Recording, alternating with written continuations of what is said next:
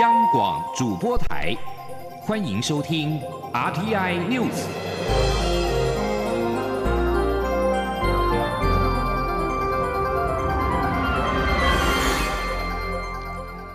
各位好，欢迎收听这节央广主播台提供给您的 RTI News，我是陈子华。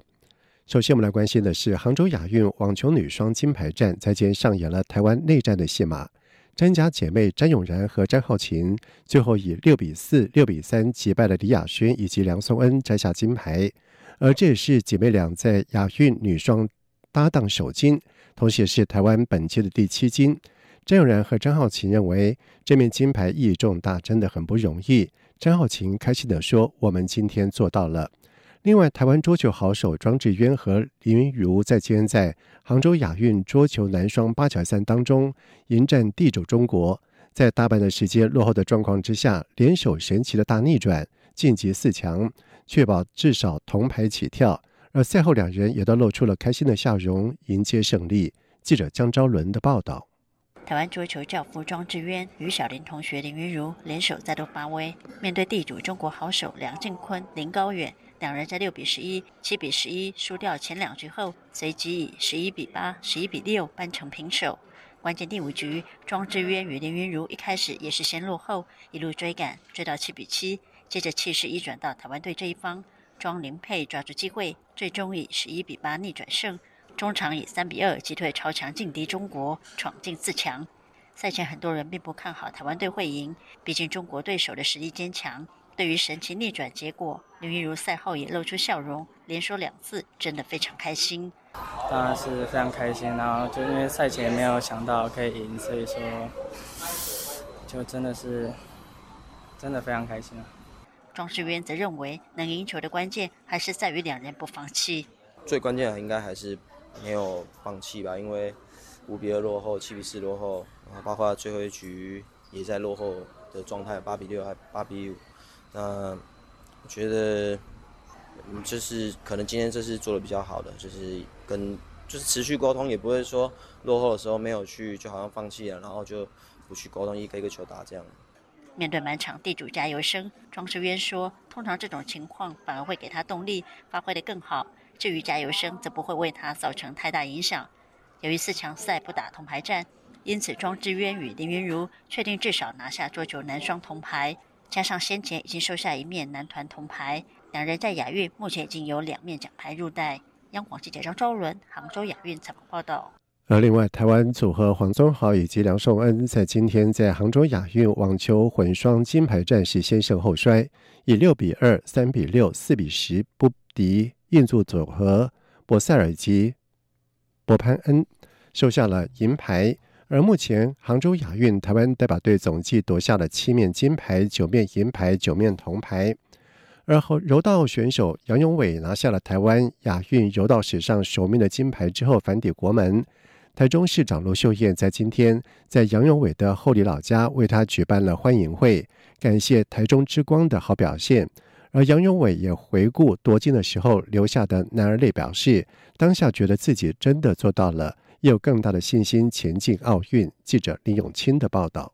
柔道选手杨永伟勇夺杭州亚运金牌。他三十号返回台中后里老家，由台中市长卢秀燕亲自迎接，举办欢迎会。杨永伟谈到夺金后落下的男儿泪，表示经历瓶颈后看到自己有所突破，觉得很感动，也有更大的信心前进奥运。他说：“因为经历过这么多的呃挫折跟。”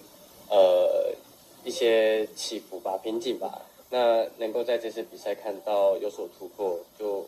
觉得非常肯定自己，然后就觉得自己真的做到了这样子，所以会觉得呃非常的感动，然后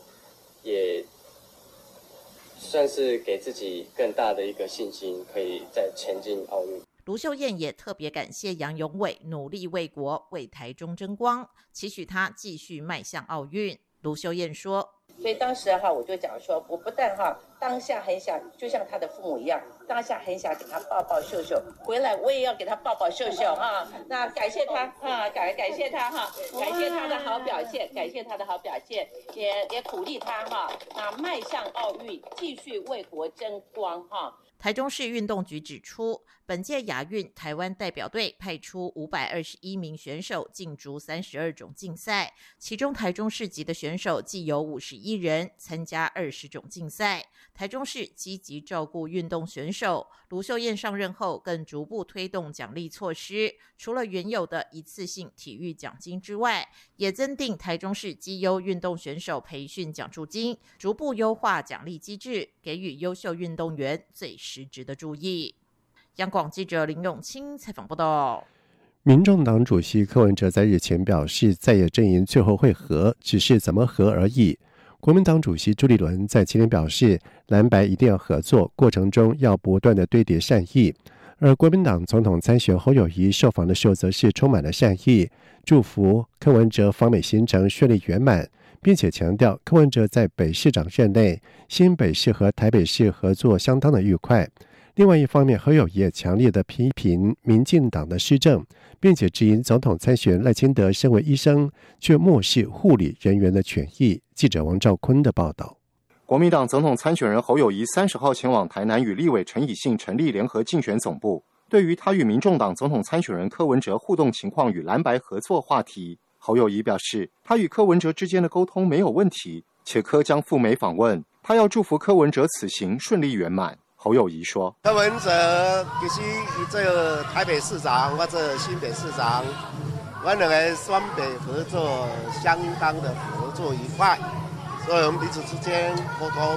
都没有问题。”出席同场活动的国民党主席朱立伦受访时也指出，蓝白一定要合作，也一定要团结，这是全民共识。从立法院党团到立委选举，最后在整体的大选当中，我们都能团结合作。这个过程当中，当然就是要不断堆叠善意。朱立伦同样也祝福柯文哲访美一切顺利。相较于对民众党堆叠善意，侯友谊则持续批评民进党及其总统参选人赖清德。针对媒体询问医师荒问题，侯友谊表示，民进党执政下什么都荒，有蛋荒、医师荒、护理人员荒。人民也心慌慌，因为做事都不从制度面着手，遇事才慌慌张张想要处理。媒体另外询问消防员权益问题，侯友谊指出，守护人民生命财产的消防人员拼生拼死，应倾听他们的声音，并协助解决问题。政府更应从制度面全面立法保障。至于赖清德身为医生，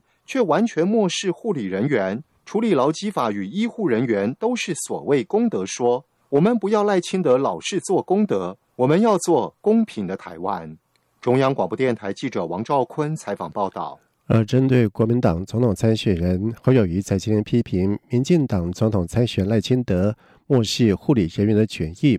赖清德竞选办公室发言人陈世凯回应表示，政策的讨论应基于事实，本于理性，请侯友谊不要混淆视听，恶意颠倒是非。同时，陈世凯认为，与其胡乱抹黑或乱开空头支票，不如好好的提出一个完整的医疗证件，供国人来检视，不要只会一味的批评而毫无建树。另外，陈世凯并且指出，赖清德提出健康台湾政策的重点之一，就是要改善医疗环境，提升医事人员的待遇。改善待遇的目的，在于解决医疗各领域人力不足的问题。并且提升整体的医事人员工作条件，而且健康台湾是目前所有总统参选里面最完整的医疗长照健康政策，在各个层面上负责有系统的解决问题，并且开创格局。而至于侯友谊质疑政府没有倾听消防员心声，并且解决问题，陈世凯表示，以高标准看待公共安全以及消防员的权益，是民进党最基本的态度。让消防人员有足够专业设备以及安全，更是推动消防改革的重中之重。另外，总统您参选人红海集团创办人郭台铭展开连署已经一个多礼拜，但是郭办仍然没有公布已经收到了几份的连署书。郭办发言人黄世修在前坦言，目前他手上没有精确的数字，但是总有一天会公布的。他也批评国民党极尽打压郭台铭，吃民众党的豆腐。已经成为在野阵营最大的破坏者，反而郭柯两人才有共识。记者林永清的报道。